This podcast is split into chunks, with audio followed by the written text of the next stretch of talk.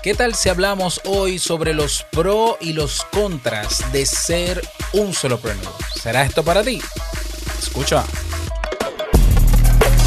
Bienvenido a Modo Solopreneur. Ponte cómodo, anota, toma acción y disfruta luego de los beneficios de crear un negocio que te brinde esa libertad que tanto deseas. Y contigo tu anfitrión amante de la cultura japonesa, aunque no sepa lo que significa Kyokino, y con un nombre que nada tiene que ver con Naruto. Robert Sasuke. Digo, Sasuke.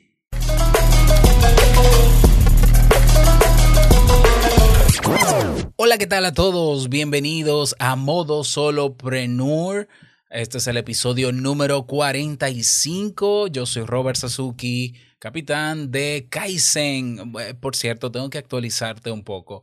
El Club Kaizen ya no se llama Club Kaizen, ahora se llama Kaizen, kaizen.com. ¿Por qué? Bueno, ya luego te explicaré por qué, pero para que lo sepas, es la plataforma de formación para las personas que están buscando crecer en términos personales y profesionales y también para quienes quieren dar esos primeros pasos para emprender. Bueno, ¿y qué más? Básicamente eso. en este episodio vamos a hablar sobre cuáles son las ventajas o desventajas o los pros, los pros y los contras de ser un solopreneur y si será esto de ser solopreneur uh, para ti, ¿ya? Eh, ¿Cómo saberlo? Bueno, yo te voy a dar algunas eh, ventajas y desventajas que he encontrado y que he reseñado para que, para que lo sepas, ¿no? Porque a veces nos emocionamos con ciertos temas o vemos que hay una tendencia marcada en alguna temática en particular y nos metemos de cabeza sin a veces hacer unos cuantos cálculos eh, que quizás en algún momento durante el camino, en el recorrido del emprendimiento, te des cuenta de que no necesariamente eso en lo que entraste eh, es lo que viste, ¿ya? Porque desde fuera eh, muchas veces las cosas se ven bonitas. Y de hecho hay personas que venden el emprendimiento como algo casi místico y maravilloso y tremendo y eso es lo mejor. Bueno, pero no todo el mundo quizás reúne las condiciones necesarias o puede lidiar con los contras de ser un solopreneur. Así que vamos a hablar sobre eso, vamos a hablar cuáles son esos pros y contras. Vamos a empezar, ¿qué te parece si comenzamos por eh, los contras? ¿Ya? Entonces vamos a comenzar por los contras para terminar en positivo. Uno de los primeros contras que yo quiero reseñar es que en el camino al solo al emprendimiento, emprendimiento en solitario, tú tienes que eh, trabajar constantemente por automotivarte. No necesariamente vas a tener una persona que te está motivando, no tienes un equipo de trabajo que te motive siempre, eh, vas a tener que recurrir a recursos externos para motivarte y tu motivación, valga la redundancia, depende exclusivamente de ti. No quiere decir que en otro tipo de emprendimientos o que en un empleo tradicional tu motivación no dependa de ti. Bueno, pero es que eh, cuando hay un emprendimiento de trabajo en equipo o, o si estás en algún empleo, pues hay una motivación de grupo que te ayuda, que te ayuda a impulsarte, que te puede ayudar a mejorar y eso el solopreneur no necesariamente lo tiene. No necesariamente, ¿ya? Entonces, eh, eso yo diría que es una desventaja del solopreneur, que tiene que trabajar cada día por mantener activa esa motivación, eso que le mueve a continuar con su proyecto. Bien, así que eso es una desventaja. Otra desventaja es que pasamos mucho tiempo los solopreneurs creando una cartera de clientes o una base de clientes o, haciendo networking. Lleva mucho más tiempo. ¿Por qué? Porque no necesariamente yo tengo todos los contactos, porque quizás estoy emprendiendo en un nicho de mercado eh, inexplorado para mí o donde hay pocos competidores. Entonces yo tengo que crear relaciones. Eso es un proceso un poco tedioso, un poco lento, eh, pero que hay que hacerlo. ¿ya? Es una ventaja cuando lo tienes, pero construirlo es un trabajo arduo. Hay que pasar horas en eso, ¿ya? Otra desventaja de ser solopreneur o de emprender en solitario es que hay veces que en, el, en las que uno pasa muchas horas, incluso días o meses, eh, trabajando en, en alguno de nuestros negocios o proyectos y no necesariamente obtiene el retorno de todo ese tiempo que invirtió. Y eso muchas veces es frustrante. ¿Ya? Es frustrante porque uno lo hace entendiendo que, que los números, los KPIs, eh, bueno, como sea que le llamemos, ah, van, hacemos una proyección, ¿no? Y, y nos entusiasmamos y generamos expectativa, pero la realidad es otra. Ya, muchas veces pasa en que invertimos mucho tiempo eh, generando un proyecto, haciendo algo, un lanzamiento, pero no retornamos o invertimos mucho dinero en publicidad. Pero luego, luego del evento, del lanzamiento, no retornamos necesariamente esa inversión. Así que eso suele pasar, ¿eh? Eso suele pasar. Ah, hay variables que se pueden controlar, hay cosas que se pueden mejorar, pero es probable que te pase. Y esa es una, un contra o una desventaja que yo mencionaría en el caso de um, emprender en solitario. Otra desventaja más es que a veces pasamos mucho tiempo en tareas, en pequeñas tareas que no son muy motivadoras, que hay que hacerlas porque toca hacerlas, pero que desearíamos no tener que hacerlas nosotros, porque nosotros somos el talento en el negocio, somos la marca personal, pero somos el representante, pero somos el gerente, pero somos el, asistente, pero somos el community manager o somos el copywriter. Bien, hay cosas, rutinas pequeñas del día a día que mantienen a flote ese contenido o eso que ofrecemos que a veces uno no quisiera hacerlas, ¿no? O sea, por ejemplo, actualizar las redes sociales, ah, yo preferiría pagar para que otra persona lo haga. Entonces hay momentos en que se puede pagar, se paga pero al inicio de un emprendimiento uno trata de hacerlo todo, sobre todo si tiene tiempo, y eh, utilizar automatizaciones que te permitan programar, en el caso de las redes sociales, publicaciones y demás. Pero de que es desalentador tener que hacer cosas que uno no necesariamente quisiera, lo es. Eso es una realidad. Sigamos con otra desventaja de ser solopreneur es que, eh, bueno, uno tiene que preocuparse por, por todo lo que tiene que ver con qué va a hacer con el dinero que ingresa en su negocio. Entonces, a diferencia, por ejemplo, del empleo o de tener incluso una empresa, el tema del seguro de salud, el tema del seguro de vida, si, si vas a tener seguro para la casa o un seguro para bienes, eso tiene que costearlo tú y suele ser mucho más costosos mucho más costoso hacerlo, perdón, que si estuviéramos en, un, en una empresa como, como gerente o como empleado. Entonces hay que estar constantemente preocupado cuando se vence el, el, seguro médico, que hay que buscar ese dinero, los planes de jubilación, que los fondos de pensiones, que sí, etcétera, etcétera. Tenemos que estar preocupados constantemente por eso. Esa también es una desventaja. Otra desventaja que quiero compartirte en este episodio es que, eh, bueno, uno puede contratar, y eso lo sabemos, que aunque tú seas solopreneur y emprendas en solitario, puedes eh, subcontratar a personas para que te ayuden a hacer cosas. A veces también perdemos, perdemos eh, personas que ya han trabajado con nosotros. Puede pasar una de estas dos cosas.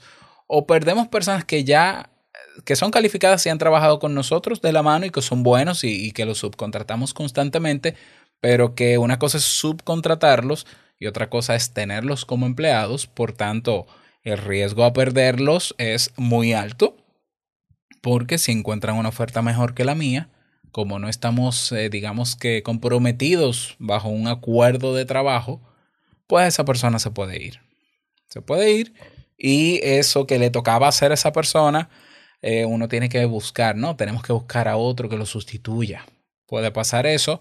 O también, por otro lado, con relación a las subcontrataciones, están el tiempo que a veces perdemos tratando de encontrar en páginas como Fiverr, por ejemplo, eh, personal o personas cualificadas para tareas que necesitamos hacer rápido o bien hechas.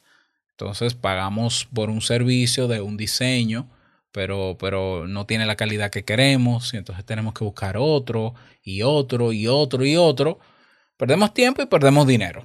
Y esa es una realidad. Eso es una desventaja que yo eh, también pudiera señalar a la hora de ser solopreneur. Habrá muchísimas otras también. Bueno, yo te puedo mencionar una última más. Eh, ya te mencioné seis, te voy a dar siete.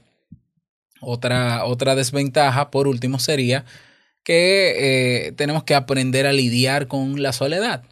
Es real, o sea, nosotros tenemos momentos, yo tengo momentos en que eh, siento, siento quizás la nostalgia de, de estar en ese grupo de personas que estábamos alineados con un objetivo dentro de una empresa o que hacíamos un coro, es decir, uh, bromas, bromas entre nosotros, no, eh, charlar y demás, eso se extraña. Y el solopreneur generalmente trabaja no solamente solo, sino que tiene que enfrentarse a la soledad que es real. ¿Ya? Claro, la mayoría de todas estas ventajas tienen una solución. O sea, hay alternativas, pero están ahí. Entonces no, no debe sorprendernos cuando llega alguna de estas situaciones, porque eso viene, digamos, eh, dentro de, las, eh, digamos, de las barreras o de las situaciones con las que tendremos que lidiar. Esas son siete desventajas. Te voy a dar ahora las ventajas o los pros para el solopreneur o para una persona que decide ser solopreneur. Bueno, número uno, nosotros tenemos el control de nuestros negocios. Nadie puede tomar una decisión eh, más allá, si, es decir, soy yo quien toma las decisiones, tengo la libertad de decidir lo que voy a hacer con mi negocio y cómo lo voy a hacer. Eso es una gran ventaja. Otra ventaja es que yo decido dónde trabajar, a qué hora trabajar y cuántas horas voy a dedicarlo. ¿Ya? Ah, debo señalar que también una desventaja, y van ocho, una desventaja del solopreneur es que muchas veces no, no nos ponemos horarios o no respetamos los horarios que nos ponemos y nos excedemos y solemos incluso trabajar hasta los fines de semana. Ya a toda hora, no hay límite, aunque debe haber ese límite. Bueno, pero al inicio no lo hay. Eh, estoy dando, digamos, estoy siendo lo más honesto posible. Pero bueno, entre las ventajas yo decido cuántas horas dedicarle. ¿Ya? Número tres, ventaja número tres, nada es más gratificante que hacer lo que tú deseas hacer y convertirlo en tu profesión y hacer dinero con eso. A veces no necesariamente vas a vivir de una pasión, de tu gran pasión, pero tú puedes tener más de una pasión. Por ejemplo, para mí lo que yo hago me apasiona, pero me apasionan otras cosas. Yo también toco guitarra. Me encantaría algún día poder dedicar más tiempo al instrumento y si pudiera generar ingresos con la guitarra, también lo haría. Ya, pero lo que hago también me apasiona. Entonces, yo no cambiaría este, digamos, esta forma de emprender, aunque puede ser que migre a otra, porque no, no voy a decir que no, pero no lo tengo en planes ahora mismo. Pero sobre todo lo que más me encanta es que yo puedo ser creativo, puedo buscar soluciones, a lo que mi comunidad eh, pide o necesita y no tener que eh, tener un criterio o, pasar por toda una burocracia y demás, etcétera, etcétera. Es decir, tengo esa libertad sobre todo de hacer lo que yo quiero hacer y sobre todo porque me gusta hacerlo. Otra ventaja de, de ser solopreneur es que hay gastos en los que no incurrimos naturalmente. O sea, si estamos registrados como autónomos, persona física, profesional independiente en nuestros países, bueno, no necesariamente yo me ahorro eh, dinero, por ejemplo, en empleados, ¿ya? Y en todo lo que conlleva el tema de, los empleados. Yo me ahorro en, en infraestructura física.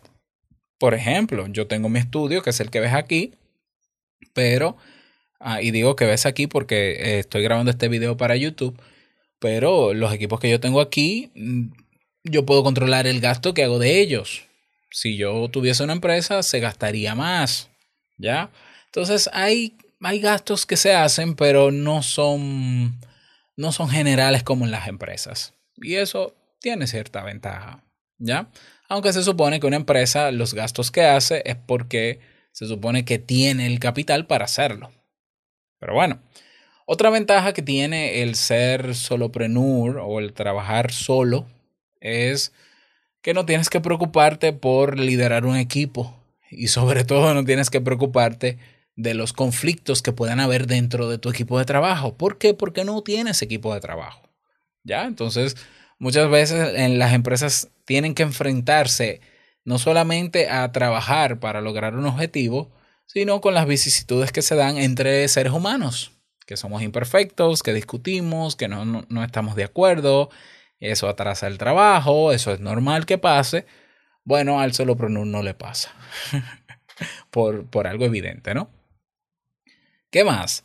Eh, otra ventaja de, de trabajar en modo solopreneur es que tienes autosuficiencia en su máxima expresión. O sea, no dependes de nadie, dependes de ti mismo. Eh, puedes ser tan flexible como quieras o tan, tan estricto en tu labor como quieras, pero eso lo decides tú.